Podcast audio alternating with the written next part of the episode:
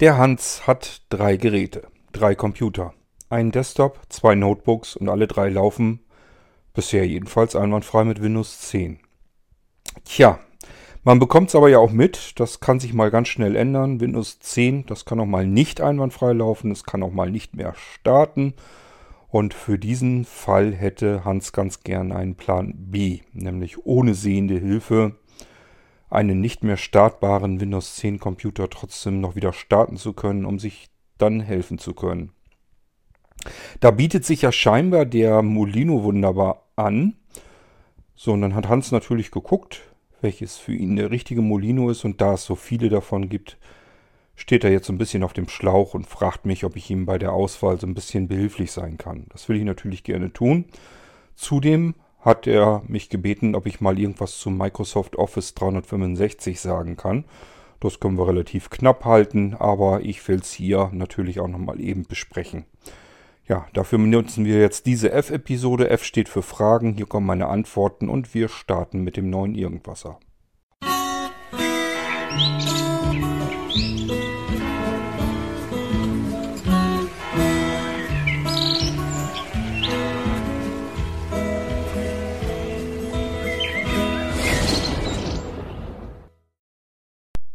Zunächst einmal möchte ich natürlich darauf hinweisen, dass es hier im Irgendwasser schon unzählige Episoden zu den verschiedenen Molinos gab. Das heißt, es macht durchaus Sinn, einfach mal ein bisschen im Irgendwasser zu stöbern und wer keine Lust hat, sich das alles anzuhören, der kann das natürlich genauso gut mit der Textfassung des Irgendwassers machen, die wir ja dank Hermann im ISA-Abruf haben. Das bedeutet, ich kann einfach eine E-Mail schicken an isa.blinzeln.org und in den Betreff schreibe ich einfach Molino rein. Und dann kriege ich jede Menge Sachen angezeigt und kann mir da so ein bisschen raussuchen, ähm, vergleichen. Es gibt auch F-Folgen, also wo ähm, Leute schon Fragen gestellt haben. Unter anderem auch genau dieselbe, wie Hans sie gestellt hat, nämlich welcher Molino ist für mich der richtige. Also das Thema ist schon ganz oft behandelt worden und ähm, es lohnt sich sicherlich, da mal ein bisschen zu stöbern. Ähm, ich sage ja am einfachsten in ISA direkt und ähm, dann kann man jede Menge Informationen zum Molino bekommen. Vielleicht ist das manchmal auch der Nachteil des Ganzen, dass es schon so wahnsinnig viele Informationen, so viele Inhalte gibt. Da muss man erstmal durchsteigen und dann weiß man immer noch nicht so genau, welches der richtige für einen ist. Deswegen ähm, scheut euch nicht zu fragen. Also nicht, dass ihr denkt, dass mir das irgendwie mit euch lästig wird, weil ihr eine Frage stellt, die ich schon fünfmal beantwortet habe. Das ist Alltag, das ist normal und das ist auch nicht schlimm. Und wenn ihr sie zum zehnten Mal stellt, dann äh, werde ich euch die Frage trotzdem hier beantworten. Wenn ich sie exakt so beantwortet, beantwortet habe und es gibt keine, keine, keine, keine Änderung sozusagen in eurer Frage, dann suche ich euch den Link meistens raus zu der jeweiligen Irgendwas-Folge und sage hier, deine Frage habe ich da schon mal exakt beantwortet. Wenn sie ein bisschen variiert, so wie bei Hans, der möchte zum Beispiel ein Molino haben ohne irgendwelchen Schnickschnack. Das soll einfach nur ein sauberes, einfaches Windows 10 sein, das startet. Ähm, da bin ich mir nicht ganz sicher, ob ich es in der Form schon beantwortet habe. Deswegen nehmen wir uns das Ganze hier nochmal vor. Zunächst einmal, Hans, möchte ich dir sagen, ähm, bitte Geh auf gar keinen Fall davon aus, dass du einen Molino-Stick einfach in deinen Computer reinsteckst, den Rechner einschaltest und dein Rechner wird problemlos einfach so von dem Molino-Stick starten. Das wird er sehr wahrscheinlich nicht tun. Die ähm, Notebooks möchte ich fast mit Sicherheit sagen, dass das so nicht gehen wird. Und beim PC könntest du es hinkriegen, also bei dem Desktop, da kommt es ganz, ganz arg auf Hersteller und BIOS und so weiter an. Und dann musst du das ganze Ding noch konfigurieren. Also das OEFI BIOS auch nochmal die ganzen Einstellungen durchgehen. so lang, bis der von einem USB-Stick starten kann. Das ist keine Besonderheit des Molinos, sondern die Besonderheit dessen, dass aktuelle Rechner und auch etwas ältere Rechner freiwillig von USB schlicht und ergreifend nicht starten wollen. Das ist nicht mehr Standard. Das war im Jahrtausendwechsel war das mal eine Weile lang dass man Sticks reinstecken konnte und dann konnte der Rechner von USB einfach so starten. Das gibt es schon ganz lange nicht mehr. Und das ist immer weiter zugebaut worden, damit das gar nicht mehr passieren kann, dass da versehentlich irgendwas gebootet wird. Das lässt sich auch nicht mehr richtig alles abschalten. Also der Hersteller oder vielmehr die Hersteller, das, da sind die sich relativ gut einig, äh, möchten es eigentlich so haben, dass du eine Taste drückst auf deiner Tastatur, eine F-Taste. Dann kommt ein Boot Medium Auswahlmenü. Da stehen nur die Einträge drin, nur die Geräte drin, von denen dein Computer jetzt starten könnte. Da steht natürlich deine SSD oder Festplatte drin. Da ähm, steht wahrscheinlich, wenn du hast, auch ein DVD-Laufwerk drin. Und da wird wahrscheinlich auch ein USB-Stick auftauchen, wenn der bootbar ist und du ihn eingesteckt hast. Aber nur, wenn du diese F-Taste drückst. Und du hast zu dem Zeitpunkt, da ist noch kein Betriebssystem gestartet, da ist natürlich auch kein Treiber für die Soundkarte gestartet und es läuft schon gar kein Screenreader dort. Das heißt, das alles passiert im Blindflug. Und das musst du üben, das musst du einstudieren. Das müssen alle anderen auch, aber das kriegen sie eigentlich ganz gut hin. Also nochmal, das ist, hat nichts mit dem Molino zu tun, sondern generell damit, dass die Rechner heutzutage freiwillig nicht mehr von USB starten wollen. Die wollen immer von dir eine Auswahl und eine Bestätigung haben, jawohl, du sollst jetzt diesen USB-Stick starten. Und das passiert im Blindflug. Das wird bei deinen Rechnern ähm, definitiv der Fall so sein. Nochmal kurz, wie du es dir vorstellen kannst und vor allen Dingen, wie, es dir, wie du dir das auch blind vorstellen kannst. Wie gesagt, du musst das einmal oder mehrmals am besten einstudieren mit sehender Hilfe. Das heißt, sehende Hilfe muss dir sagen, ja, ich kann das da ablesen, da steht, du sollst beispielsweise Taste F10 drücken. Das ist eine häufig genutzte Taste für dieses Boot-Auswahlmenü. So, und äh, deine Sehenhilfe muss dir auch sagen, wie lange du warten sollst, bis du diese F10 drücken sollst. Also erst, es kommt so ein Einschaltbild und dann kommt irgendwann so unten normalerweise ein Eintrag, dass du eben jetzt mit den F-Tasten bestimmte Funktionen aufrufen kannst.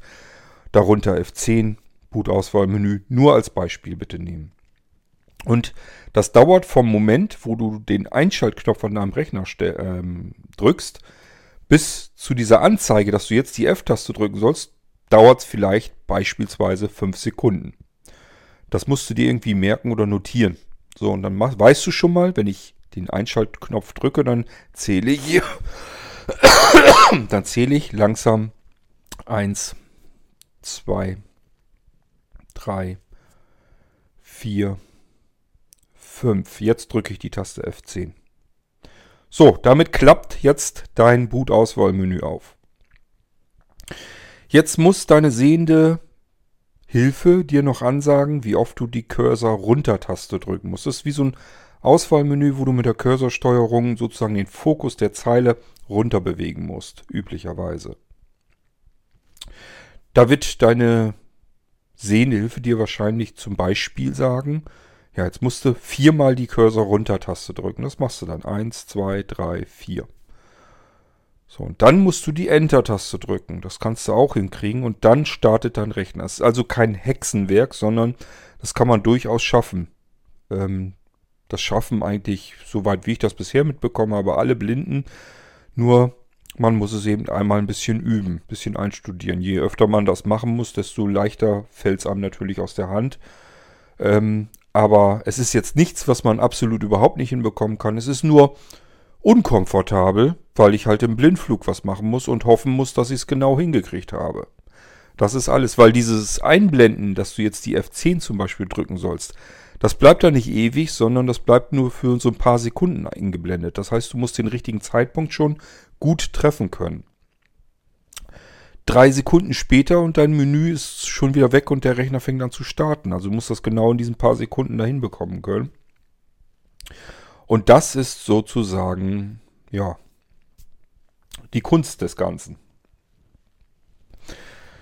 Wenn du das hinbekommst, heißt das immer noch nicht, dass dein Rechner automatisch dann vom Molino-Stick starten kann. Das kann gut sein, dass du dafür noch weitere Einstellungen im UEFI BIOS vornehmen musst. Da du dort natürlich auch blindlings nicht arbeiten kannst, brauchst du auch hierfür äh, sehende Hilfe. Glück im Unglück. Diese Einstellung musst du nur einmalig machen, das Ganze abspeichern und dein Rechner ist fertig konfiguriert. Dann ist das Ding erledigt, aber du musst es eben einmal mit Sehnerhilfe machen. Und zwar müsstest du dort schauen. Ähm, na, ich bin am überlegen. Also du kannst gucken, ob es eine Einstellung gibt. Ähm, Boot USB First. Ich denke mal, bei den Notebooks hast du, eine, hast du gar keine Chance, da wird es das nicht geben. Am Desktop eher. Ähm, dann musst du auf jeden Fall, definitiv, das ist wichtig, ähm, in den Sicherheitseinstellungen Secure Boot ähm, auf ähm, ja, äh, deaktivieren. Ähm, also wenn ein Haken da sitzt, äh, steckt, dann musst du den Haken wegnehmen oder ähm, von Enabled auf Disabled schalten, dass das Ding deaktiviert ist. Dieses ähm, Secure Boot, diese Option ist dazu da, damit dein Rechner nicht von fremdartigen Bootmedien starten kann, sondern nur von original zertifizierten Microsoft Startmedien. So, und da der Molino einen Linux Bootloader verwendet, im ersten Schritt, das ist der Group Loader, würde dein Rechner diesen Stick nicht akzeptieren. Der würde davon nicht starten. Weil ist kein Setup-Stick von Microsoft das Original, sondern es ist eben ein Group Loader und wer weiß, was das da für ein komischer Stick ist. Der, dein Rechner soll bombensicher sein wie Fort Knox. Also hat man das von vornherein deaktiviert. Das wird bei Laptops sehr, sehr gerne gemacht. Deswegen muss es da mit großer Wahrscheinlichkeit rausnehmen. Wenn du das deaktiviert hast, hast du allerdings eine gute Chance, eben über dieses Boot-Auswahlmenü, dass du dann wirklich tatsächlich den Molino starten kannst. Für all das kann ich dir keine Garantie oder Gewährleistung geben. Ich habe keinerlei Einfluss auf deine Rechner. Ich kann nur hier an meinen Rechnern die Molinos allesamt testen. Das tue ich auch. Die gehen nicht raus, bevor die hier nicht äh, gebootet sind, weil ich allein schon deswegen, weil ich sie, wenn sie gebootet sind, nochmal konfigurieren muss. Es bleibt mir gar nichts anderes übrig. Die Dinger muss ich booten.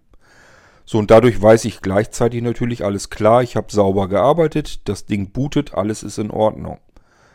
Wenn das bei dir aber nicht funktioniert, dann kann ich da nichts dagegen tun. Ich habe ja deine Rechner nicht hier. Ich kann es vorher nicht ausprobieren. Ähm, es hängt dann an diesen Einstellungen und es gibt sogar Rechner, da kannst du die Einstellungen noch nicht mal ändern. Wenn du, ich sag mal, vor allen Dingen ein etwas günstigeres Gerät hast, ähm, wo der Hersteller von Microsoft eine nahezu kostenlose Lizenz für Windows bekommen hat, damit er seinen Rechner samt Windows eben billig anbieten kann. da muss er diverse Auflagen von Microsoft erfüllen. Und dazu gehört auch, dass er verhindern muss, dass andere Betriebssysteme auf diesen Rechner kommen. Das machen die Hersteller, indem sie einfach die Secure Boot ähm, aktivieren und dann die Einstellmöglichkeit, dass man es wieder deaktivieren könnte, einfach rauslöschen. Das wird dann entfernt.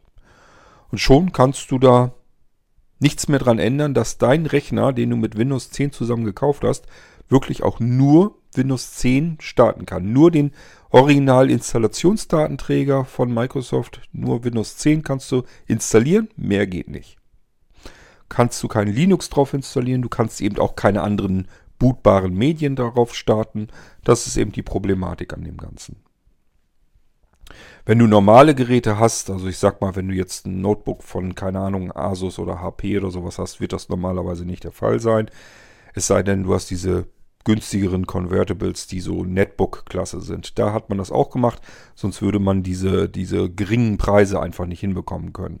Ist ganz klar, wenn ein Windows 10 schon 100 Euro kostet und ich kann einen Rechner, keine Ahnung, für 250 Euro kaufen, dann sagt sich der Hersteller auch, ja, wo, wo ist jetzt mein Verdienst an der Sache? Also macht man das eben darüber, dass man sagt, okay, wir machen, sehen zu, dass wir dieses Gerät nur mit Windows 10 gebundelt verkaufen können. Dann brauchen wir das Windows 10 jedenfalls nicht zu bezahlen. Dafür müssen wir allerdings Sorge tragen, dass man auf dieses Gerät nichts anderes mehr installieren kann und eben dementsprechend auch nichts anderes starten kann. Denn wenn ich erstmal ein anderes Bootmedium starten kann, dann kann ich es auch installieren natürlich. So, ähm, ich will das nur nochmal sicherstellen, weil das durchaus zwischendurch vorkommt. Ich will nicht sagen, dass es oft vorkommt, aber es gibt einzelne Fälle, wo ich als Rückmeldung bekomme, ich kriege das Ding nicht zum Laufen. Und das Problem an der Sache ist, ich kann dann nicht einfach sagen, schick zurück, kriegst dein Geld zurück, weil ich die ganze Arbeit da reingesteckt habe. Ähm, und ihr könnt mir ja meine investierte Arbeitszeit, die könnt ihr mir ja nicht zurückgeben. Ihr könnt, im Prinzip kann ich euch die Materialkosten erstatten, aber meine Arbeitszeit ja nicht. Und das ist der Löwenanteil schon fast an so einem Molino. Gerade bei einem USB-Stick. So teuer sind USB, Flash-USB-Sticks ja nun wieder nicht. Und äh, das ist im Prinzip hauptsächlich meine Arbeitszeit, die da rein, äh, drin gelandet ist. Und die könnt ihr mir nicht zurückgeben, weil die sitzt da ja drinne. Auch wenn ihr sie nicht nutzen könntet. Wie gesagt, es kommt selten vor und da du jetzt drei Rechner hast, wenn das drei völlig verschieden sind, teilweise ist es ja sehr zwangsläufig, wenn du einen Desktop und zwei Notebooks hast, ähm, müsste es eigentlich mit dem Teufel zugehen, wenn alle drei damit nicht funktionieren. Also da wird ja sicherlich einer oder zwei mindestens gehen. Aber es kann eben passieren, dass ein Rechner mit dem Molino dann nicht funktioniert. Gut, wenn wir das dann soweit klar haben, dass dir bewusst ist, dass ein Molino bei dir auf einem der Rechner eventuell dann nicht booten kann, dann können wir als nächsten Schritt dabei gehen zu überlegen, welcher Molino ist für dich der richtige. Wenn du einfach nur einen Plan B möchtest, das heißt einfach einen Stick in Reserve, wo du weißt, äh, mein Rechner geht nicht, ich stecke den Stick rein und starte davon. Mehr brauche ich nicht. Der soll einfach nur notfalls funktionieren, starten, laufen mit einem sauberen Windows drauf und äh, dann will ich eben mit dem Windows arbeiten können, zum Beispiel meine Sicherung wiederherstellen und so weiter. Mehr muss ich nicht haben. Dann nimmst du ganz einfach und simpel einen Molino ähm, Windows 10 Pure.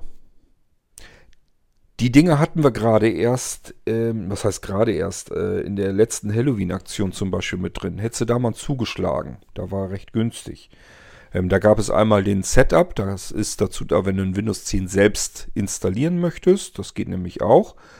Oder aber du hättest den Windows 10 Pure nehmen können. Das ist ein kleiner Mini, so, so ein Nano-USB-Stick. Extrem sauschnell das Ding. Sehr performant und äh, sehr robust und zuverlässig und von dem kannst du ein Windows 10 eben ganz normal starten. Das Windows 10 Pro. Ähm, hast natürlich nicht viel Platz. Das ist jetzt kein Arbeitssystem. Das ist jetzt nicht so, dass du jetzt, äh, keine Ahnung, äh, da 100 Gigabyte oder so Platz hast, sondern es ist wirklich nur dazu da, ich möchte meinen Rechner starten können mit einem ganz normal sich verhaltenen Windows 10, auf das ich noch meine Hilfsmittel und ein bisschen Werkzeug und so weiter installieren kann, damit ich mir helfen kann, wenn was ist. Dafür ist der gedacht. Und der ist auch nicht verbaut. Da ist äh, keine zusätzliche Software drin. Das ist ein Pure-System. Das ist ein Windows 10. Das ist noch mal, nur nochmal ähm, geschwindigkeitsoptimiert, damit der nicht, sich nicht träge verhält, sondern schön knackig läuft. Und ähm, es sind ein paar Einstellungen gemacht, ähm, damit der Screenreader besser läuft und damit blendempfindliche, sehbehinderte Menschen sofort loslegen können und nicht erst rumfuchteln müssen. Und den Screenreader interessiert es soweit nicht. Und es ist natürlich ein Screenreader drauf, das heißt, du kannst mit einem NVDA und der Eloquenzstimme dann ganz normal arbeiten. Das wäre eigentlich meines Erachtens nach, nach dem, was du geschrieben hast, die ideale Wahl. Und ist natürlich auch die günstigste Variante, als wenn du jetzt äh, einen teuren USSD-Stick mit einem Pipapo mit vier verschiedenen Arbeitsplätzen und sowas alles ähm, kriegst. Hast natürlich die, den Vorteil, dass du bei einem USSD-Stick erstmal sind die ähm, auf ewig langlebig, das heißt, die gehen nicht kaputt. Flash-Speicher gehen irgendwann früher oder später kaputt und dadurch, dass sie, wenn da ein Betriebssystem draufläuft, sind sie besonders beansprucht. Das heißt, dann altern sie schneller. Irgendwann sind die mal hin. Das ist bei einem USSD-Stick anders. Der sollte eigentlich nicht kaputt gehen. Das sind extrem langlebige und hochperformante Platinen SSD-Speicher, die da eingebaut werden. Das Ding ist in einem Metallkorpus, also Metallstick, so dass er die Wärme gut ableiten kann und ähm, das Ding ist im Prinzip fast genauso schnell wie die SSD, die du eingebaut hast, je nachdem wie schnell, also wie gut die Leistung deines USB-Controllers äh, Controllers ist. Ja, aber das wäre so die Möglichkeit. Du kannst natürlich auch, wenn du sagst, ich möchte so einen möglichst schnellen, komfortablen, langlebigen Stick haben, kannst du natürlich auch das Pure Windows auf einem USSD-Stick bekommen.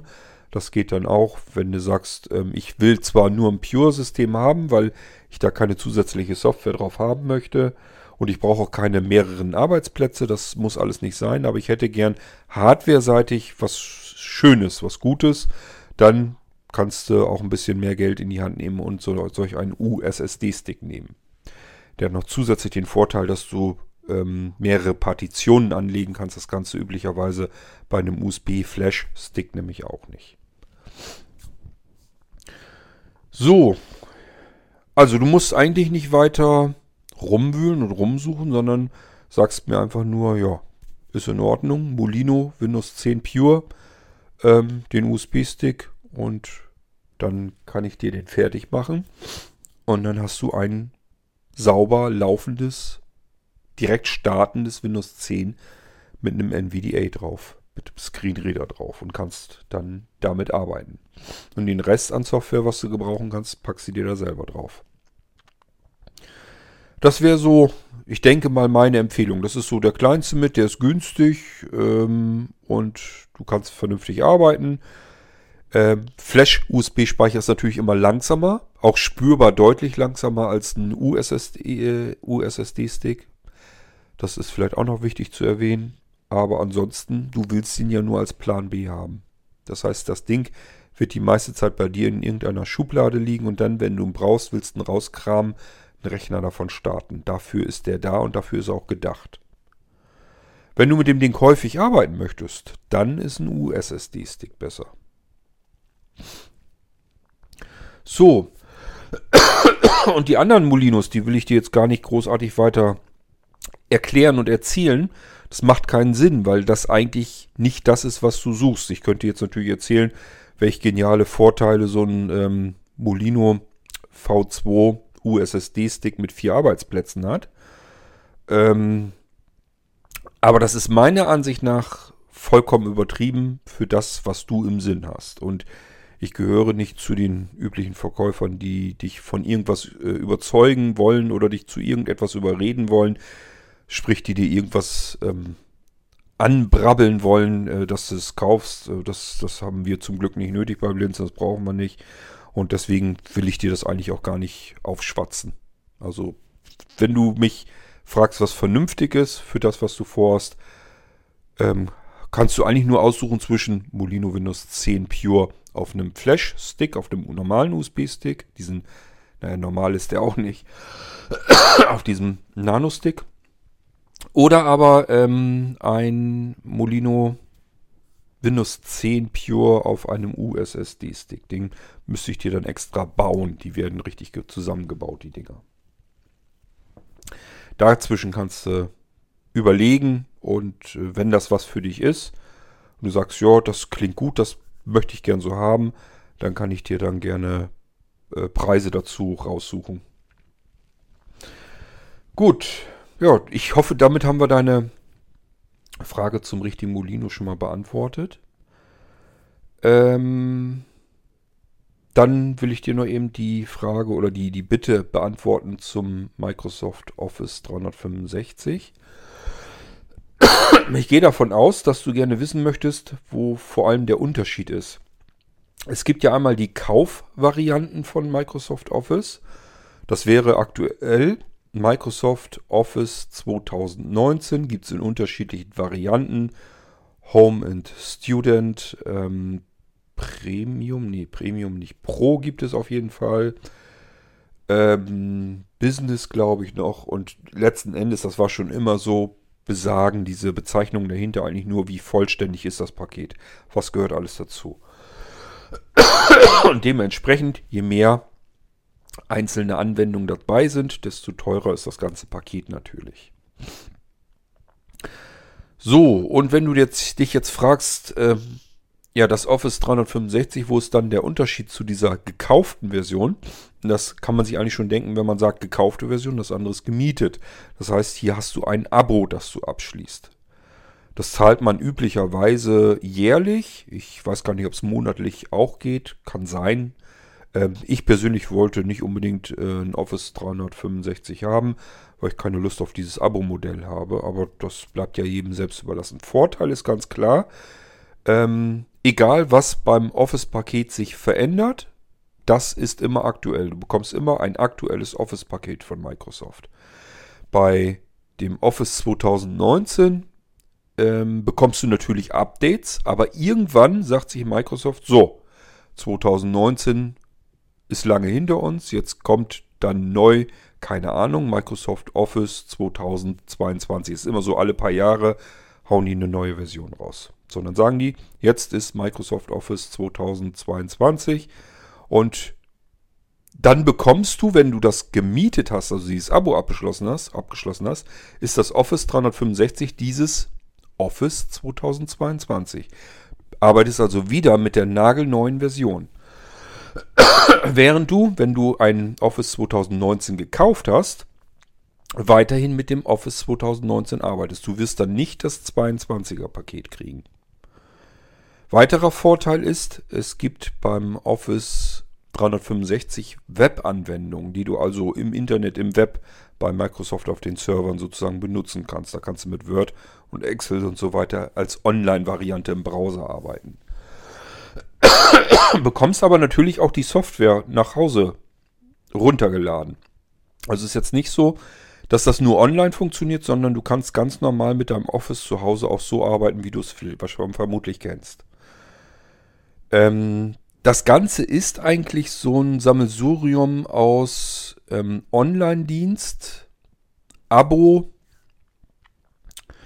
ähm, und gemietetem Softwarepaket. Ähm, ja, du hast also die Webanwendung auf dem Server, die du im Internet im Browser bedienen kannst. Dann sind die Apps dabei. Wenn du ein Smartphone oder ein Tablet oder so hast, dann kannst du da die Apps die gibt es ja auch, Word, Excel und alles, kannst du dort auch automatisch mit benutzen mit deinem Office 365 Account. Das kannst du mit der Kaufvariante nicht. Jedenfalls wüsste ich das nicht. Ähm, sondern du musst hier deine Zugangsdaten dann eingeben zu dem Office 365 und dann darfst du die Apps kostenlos auf deinen Geräten auch mit benutzen, auf den mobilen. Plus Webanwendung. Plus, auf deinen normalen Computer zu Hause kannst du dir die Anwendung runterladen, drauf installieren, richtig, so wie du es schon immer gewohnt warst.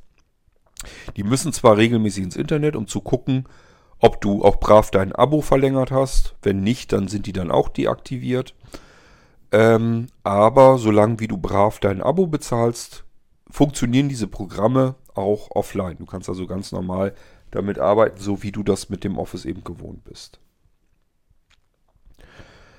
Ähm, das sind so erstmal so die eigentlichen Unterschiede, die mir so einfallen. Du musst dir eigentlich nur überlegen, ähm, brauche ich immer zu jeder Zeit ein aktuelles Office und ähm, bin ich bereit dafür, ständig Geld zu bezahlen?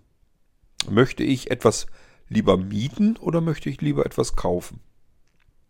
Beides hat Vor- und Nachteile. Wenn du es kaufst, ähm, einmal den Betrag ausgegeben, zack, ist deins. Kannst du mitarbeiten. Äh, dafür veraltet es irgendwann einmal und du musst dann wieder ein neues kaufen, neues Paket. Es sei denn, du willst ewig lange weiter mit deinem alten Office arbeiten, was ja eine ganze Weile lang auch funktioniert. Ist ja nicht so, dass du jetzt, keine Ahnung, 2025, wenn wir mal so weit sind, dass du dann dein Office 2019 wegschmeißen musst. Das wird dann sehr wahrscheinlich immer noch funktionieren und arbeiten und laufen. Es ist nur nicht mehr aktuell. Während du, wenn du es gemietet hast, also dieses Office 365, dann hast du dann die aktuelle Version immer. Du bekommst immer, immer alles in aktueller Variante. Und auch immer in Vollausstattung. Ähm ja, ich bin gerade überlegen, ob mir noch mehr Vor- und Nachteile einfallen. Also es ist eigentlich so ein Ding im Kopf hauptsächlich. Es gibt halt die Menschen, die es etwas kaufen möchten und dann ist gut. Die haben keine Lust auf regelmäßig wiederkehrende Beträge. Und dann gibt es eben die Leute, die sich sagen, Moment mal, mein Freund, wenn ich das mal nachrechne, wenn Microsoft, keine Ahnung, alle drei Jahre ein neues Office-Paket rausbringt und ich muss dann, keine Ahnung, ähm, so und so viel Geld dafür ausgeben, wenn ich das neu dann haben will. Da komme ich mit dem Mieten ja im Prinzip aufs Gleiche hinaus. Dann kann ich es auch besser mieten und habe immer mein aktuelles Office. Ähm, also es gibt für beides, gibt es für und wieder. Da musst, musst, musst du wirklich selber überlegen, ob dir das was ausmacht, wenn du regelmäßig Geld dafür ausgibst. Ich gebe bei mir gerne zu, ich bin so jemand, der auf diese ganzen Abo-Modelle und so keine große Lust hat. Ich möchte das kaufen und das einmal bezahlt haben, installiere das und dann bin ich damit durch. Das interessiert mich dann nicht, weil dann kann ich den Zeitpunkt ganz alleine bestimmen, wann ich eventuell mal ein Update davon brauche. Ähm, aber ich kann das auch gut nachvollziehen, dass sich jemand sagt, ich brauche aber die Webanwendung und ich brauche auch oder kann auch gebrauchen die mobilen Apps auf den Smartphones und so weiter. Das möchte ich auch alles mit benutzen. Und ich möchte auch immer ein aktuelles Office-Paket haben. Ist genauso verständlich. Und ich glaube nicht, dass die so ganz viel schlechter dabei fahren, weil du hast ja, wie gesagt, ähm, auch dann mehr Möglichkeiten, mehr ähm, Anwendungen im Internet und so weiter. Die Webanwendung, weiß ich nicht, brauche ich persönlich eigentlich nicht. Die mobilen Anwendungen, die habe ich zwar. Ähm, ja, aber eigentlich brauche ich, die, also ich brauche das eigentlich alles gar nicht. Bin sowieso wahrscheinlich der schlechteste Ratgeber, was das angeht, weil ich äh, generell Microsoft Office nicht mehr brauche. Benutze es eigentlich gar nicht mehr. Ähm, das hängt auch so ein bisschen damit zusammen. Ich weiß nicht, ob ähm, ihr das vielleicht auch kennt. Wenn man früher mal irgendwann auf eine Software hin ähm, trainiert wurde, dass man das irgendwann mal gelernt hat. Und das ist bei mir der Fall. Ich habe mit den ganz alten Office-Varianten, ähm, die habe ich gelernt. Ich bin also bis Office 2003 ganz ausgezeichnet mit, den, mit dem Office klargekommen, weil es eben so äh, aufgebaut ist, wie ich das mal gelernt habe. Ich finde mich darin zurecht. Ich finde sofort alles. Ich weiß, wie ich was machen kann. Ich komme sofort zum Ziel. Mit dem Wechsel ähm, der kompletten Oberfläche in der 2007er hat Microsoft mich als Office-Anwender komplett verloren. Ähm, da habe ich überhaupt keine Lust mehr damit zu arbeiten. Da kann ich natürlich auch Briefe mit drin, äh, drin schreiben und ich kann da auch sicherlich auch in Excel mitarbeiten. Aber es ist halt nervig, weil ich ständig, wenn ich irgendwas tun will, muss ich mir das erstmal wieder erschließen, muss ich erstmal wieder rumsuchen und rumwühlen. Das macht keinen Spaß und deswegen arbeite ich persönlich mit meinem Uralt-Office weiter. So lang, wie es wie irgendwie funktionieren wird. Und wie gesagt, ich brauche selbst das Office nicht unbedingt. Excel brauche ich nicht, weil ich merke das immer sofort, wenn ich irgendwas gebrauchen könnte, was ich in Excel machen, basteln könnte, dann setze ich mich lieber dran und programmiere es komplett selbstständig. Dann habe ich ein ganzes Programm gleich so, wie es funktionieren soll. Und fummel da nicht in, in, in Office rum, in Excel dann. Ähm, und Word, ähm, ich mache so komplexe Briefe, mache ich einfach nicht mehr. Und ehrlich gesagt, alle die, die ein Office auf ihren Rechnern drauf haben und damit ihre Briefe machen, wenn ich die sehe, diese Briefe, die brauchen auch alle kein Office, kein Word und so weiter. Das, was der normale Anwender mit dem Office macht, kann er mit jeder anderen Textverarbeitung auch machen. Also ich, verstehe das manchmal nicht. Die Leute kaufen sich ein teures Office-Paket und denken dann, wenn sie dann äh, Überschriften größer machen und mal was unterstreichen und hier vielleicht mal eine Grafik einsetzen oder so und hier vielleicht noch einen kleinen Texteffekt, ähm, dass sie dann unbedingt einen dicken Klopper als, äh, äh, ja, dass sie da unbedingt Word für brauchen. Und das kann man eben mit jeder kostenlosen Textverarbeitung ganz genauso gut machen. Das, dieses einfache Briefe schreiben kann jede normale Textverarbeitung. Ist überhaupt kein Thema. Dafür brauche ich echt kein Office. Ähm, aber gut, das muss natürlich im Endeffekt jeder selber wissen. Das ist, wenn man, ich, ich kenne das ja auch, wenn man das eben gewohnt ist und hat das so gelernt, mit dem Programm zu arbeiten, dann benutzt man das eben auch. Das ist ja auch ganz normal. Aber brauchen tut man es wirklich nicht. Gut, ja, ich hoffe, ich kann dir, konnte dir so ein bisschen was dazu sagen, ein bisschen helfen.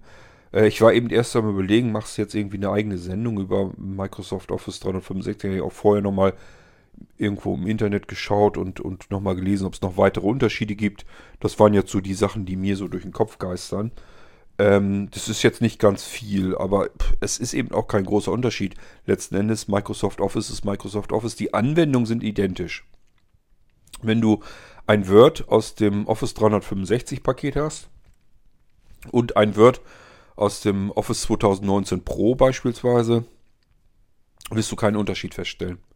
Die Anwendungen sind komplett identisch. Da ist nicht, dass du irgendwie mehr Funktionen oder sonst irgendetwas hast, sondern das eine ist eben nur, wenn die nächste Version dann rauskommt, bekommst du eben auch die neue Version dann schon gleich mit dabei, weil du hast es eben gemietet. Beim Mieten aufpassen. Ähm, es gibt gravierende Preisunterschiede. Ähm, beim Office 365 wüsste ich auch noch nicht, dass da irgendwelcher Schmu oder doch.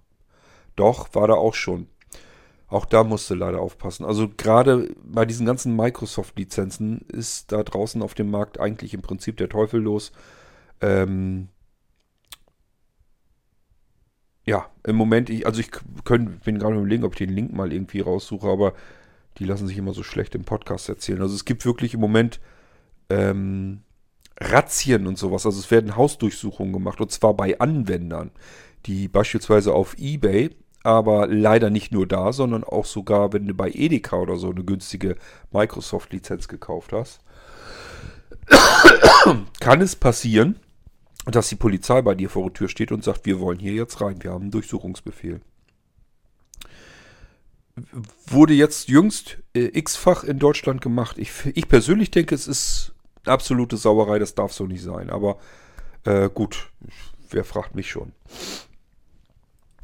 Wie, wie kommt es überhaupt dazu? Ganz einfach, das habe ich euch hier im Irgendwas vor Ewigkeiten auch schon erzählt. Es gibt da draußen Lizenzen, die sehr günstig am Markt gehandelt werden. Wo man sich fragt, wenn Microsoft die so teuer verkauft, warum kann ich sie bei anderen Händlern, beispielsweise bei eBay und so weiter, so viel günstiger bekommen. Da ist doch irgendwas faul. So, und dann probieren Leute das eben trotzdem aus und aktivieren das und Microsoft sagt, alles in Ordnung mit deiner Lizenz. Dein Produkt ist jetzt aktiviert, egal ob es jetzt ein Windows ist oder ein Office-Paket oder was auch immer. Und man sagt sich, ja, nö, hat funktioniert, dann ist ja wohl alles in Ordnung mit der Lizenz. Ähm, ist es aber leider nicht, weil die Lizenzen sind nicht für Deutschland gedacht gewesen. Die sind für asiatischen Raum, also für China gedacht oder für andere Länder, wo eben ähm, die Lizenzen nicht so teuer verkauft werden können. Microsoft verkauft seine Produkte über die Welt verstreut zu, ein, zu sehr unterschiedlichen Preisen.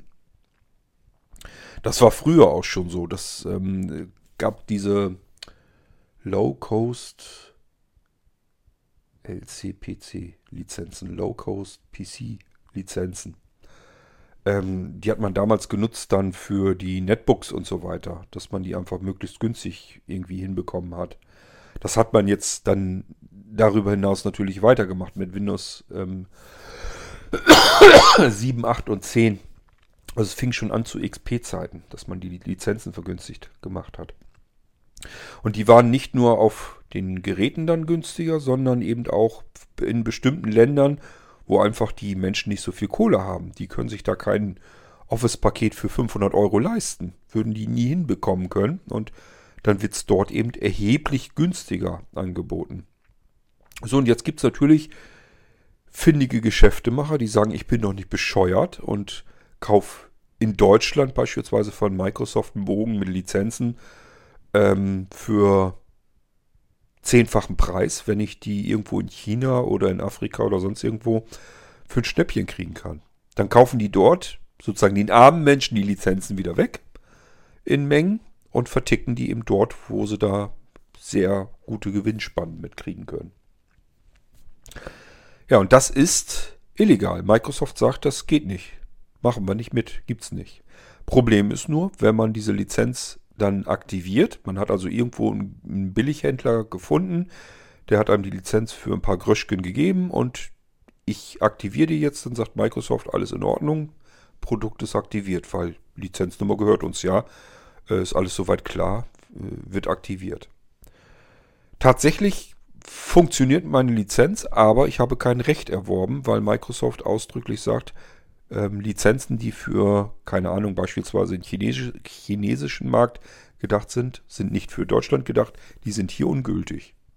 Obwohl sie aktiviert werden. Und dann kann das sein, dass man sogar jahrelang das Ding benutzt und irgendwann sagt äh, Microsoft, nö, du arbeitest mit einer Lizenz, die nicht für den deutschen Markt gedacht ist.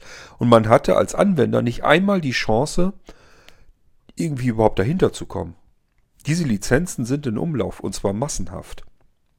Und das Problem ist, ähm, ich kann jetzt noch nicht mal sagen, ähm, ja, selber schuld, wenn ich bei einem windigen Händler bei äh, eBay oder so einkaufe, sondern die Dinger sind, wie gesagt, auch bei Edeka und vielen anderen Discountern, Supermärkten und so weiter günstig verkauft worden. Es gibt eine Firma, die nennt sich Lizengo. Die hat das nämlich massenhaft gemacht. Die hat massenhaft über Handelsketten, über Supermärkte, also Lebensmittelgeschäfte und so weiter, ich weiß nicht, Mediamärkte und sowas alles, da haben die günstig diese Lizenzen verkauft. Und die Leute haben die da natürlich gekauft, weil das ist ein Händler ihres Vertrauens. Ähm, und plötzlich steht die Polizei vor der Tür und sagt, ähm, ja, wir haben hier Durchsuchungsbeschluss. Sie ähm, sind verdächtigt, mit illegalen Softwarelizenzen zu arbeiten. Das ist natürlich vollkommen überzogen. Das äh, sind sich alle Anwälte in Deutschland einig. Aber im Moment wird es halt so gemacht. Da kann man hinterher noch gegen vorgehen und sagen, das war total übertrieben. Ähm, aber erstmal rennen die einem die Bude ein. Das ist echt knallhart. Ähm, ich denke nicht, dass ein Anwender deswegen irgendwie verknackt wird. Also ihr müsst da jetzt nicht irgendwie Angst haben oder sowas, wenn ihr irgendwo mal günstige Lizenzen gekauft habt. Weil, ähm, also wenn ich das wäre, mich kann das auch betreffen, ich will mich da gar nicht ausschließen. Ähm, weil das kann man eben nicht. Man kann bei einem seriösen Händler, die, also Lizengo galt als seriöser Händler und Edeka und Mediamarkt erst recht, die bei Lizengo eingekauft haben. Und trotzdem ähm, kann das eben daneben gegangen sein, weil Lizengo äh, die Softwarelizenzen auch wieder irgendwo anders her, von irgendeinem anderen Händler. Und der eine fragt den anderen nicht, wo hast du die her? Weil ist ja ganz klar, der wird einem das auch nicht sagen. Also es kann jeden treffen. Ähm, aber ich denke mal, als Anwender würde ich also jederzeit sagen, Leute, kann nicht angehen. Ich habe die Lizenznummer ganz normal gekauft und habe sie eingegeben und Microsoft prüft alle Lizenzen exakt und ganz genau nach und aktiviert die nur, wenn mit der Lizenz alles in Ordnung ist. Also da könnt ihr mir echt keinen Strich, keinen Strich durch die Rechnung machen. Da beklagt euch lieber mal bei Microsoft, dann sollen die eben prüfen, wo die Lizenz aktiviert wird. Dann sollen die eben sagen, okay, das ist eine Lizenz, die ist für, für den chinesischen Markt gedacht. Deine IP-Adresse kommt aus dem deutschsprachigen Raum, äh, zumindest aus Europa. Das können die ja relativ genau sogar ähm, schauen, wo die, wo die IP-Adresse herkommt. Das kann man alles on the fly eigentlich hinkriegen. Und dann können die sagen, nö, dass du versuchst gerade eine Lizenz zu aktivieren, die in Europa äh, nicht aktivierbar ist. Schon wäre das Problem außer Pushen. Macht Microsoft nicht. Erstmal alles schön aktivieren und dann hinterher äh, heißt es dann, ja, die, da sind Lizenzen, Anwender arbeiten mit Lizenzen, die dafür nicht gedacht sind für den Markt. Wollte ich jetzt bloß nochmal, wie bin ich da eigentlich drauf gekommen? Wollte ich jetzt bloß nochmal erwähnt haben, ähm, dass das eben auch alles passieren kann. Ich meine, das gab es aber auch schon für Office 365, dass man diese Zugänge, dass man diese Zugänge, doch das war auch so, dass man die Zugänge für Office 365 bei Händlern günstig bekommen kann. Teilweise sogar steht dann dabei ähm, Lifetime Support, also dass, dass, die, dass der Zugang ähm, ewig ist, dass man nur einmal bezahlt. Da muss man sich eigentlich schon denken, da kann irgendwas nicht stimmen. Wenn ich ein Abo abschließe, muss ich üblicherweise regelmäßig bezahlen und nicht nur einmal. Da ist also mit großer Sicherheit irgendwas faul. Dann die, lieber die Finger davon lassen. Ähm, ja, also da ein bisschen aufpassen, wenn du Office-Paket einkaufst. 365 und auch das Office Pro äh, im Prinzip auf die Nase fallen kannst du überall. Kauf's am besten irgendwo bei einem autorisierten Microsoft-Partner, der wirklich sagt, wir kaufen direkt bei Microsoft die Lizenzen ein. Das Problem ist, das machen auch viele Händler, obwohl sie es gar nicht tun. Also es ist immer so ein bisschen problematisch.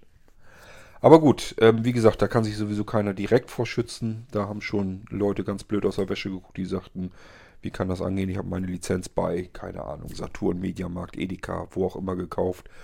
Und auf einmal heißt das hier, ich arbeite mit einer ungültigen Lizenz. So, aber ähm, das mehr so als Nebenschauplatz. Ich glaube, wir haben deine Fragen jetzt soweit beantwortet, äh, Hans, und ich hoffe, du kannst da so ein bisschen was mit anfangen. Ähm, wenn du Molino dann gerne hättest und du meinst, das ist schon so in Ordnung, wie ich dir das geraten habe, dann melde dich einfach, ob du einen Molino USB-Stick haben willst, einen Flash-Stick, oder aber die etwas edlere Ausführung, die USSD-Sticks, das sind Eigenentwicklungen und Eigenbauten von ähm, Blinzeln. Die bauen wir selber zusammen. Wir entscheiden selbst, welcher Controller reinkommt, welches Gehäuse drumherum zukommt und welche SSD-Platine da reinkommt und bauen das dann selber zusammen. Und dann wird das natürlich auch alles von mir dann hier von Hand eingerichtet. Gut, ja, und ansonsten wünsche ich dir erstmal alles Gute und wenn noch Fragen sind, dann frag ruhig, dafür bin ich ja da. Das war's mit einer weiteren F-Folge hier im Irgendwasser und ich verabschiede mich. Bis zum nächsten Mal. Macht's gut. Tschüss, sagt euer König Kort.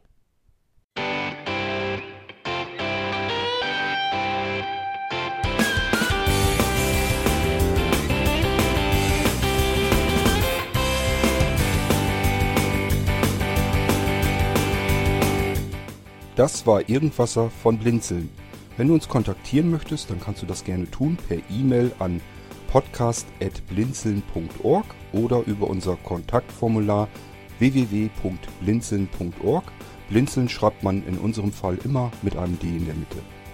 Wenn du möchtest, kannst du uns sehr gerne auch einen Audiobeitrag auf unseren Podcast Anrufbeantworter sprechen.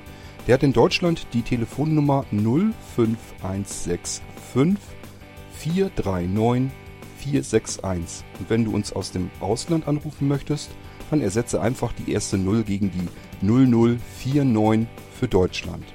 Wir bedanken uns für dein Interesse und freuen uns schon darauf, wenn du auch beim nächsten Mal wieder mit dabei bist.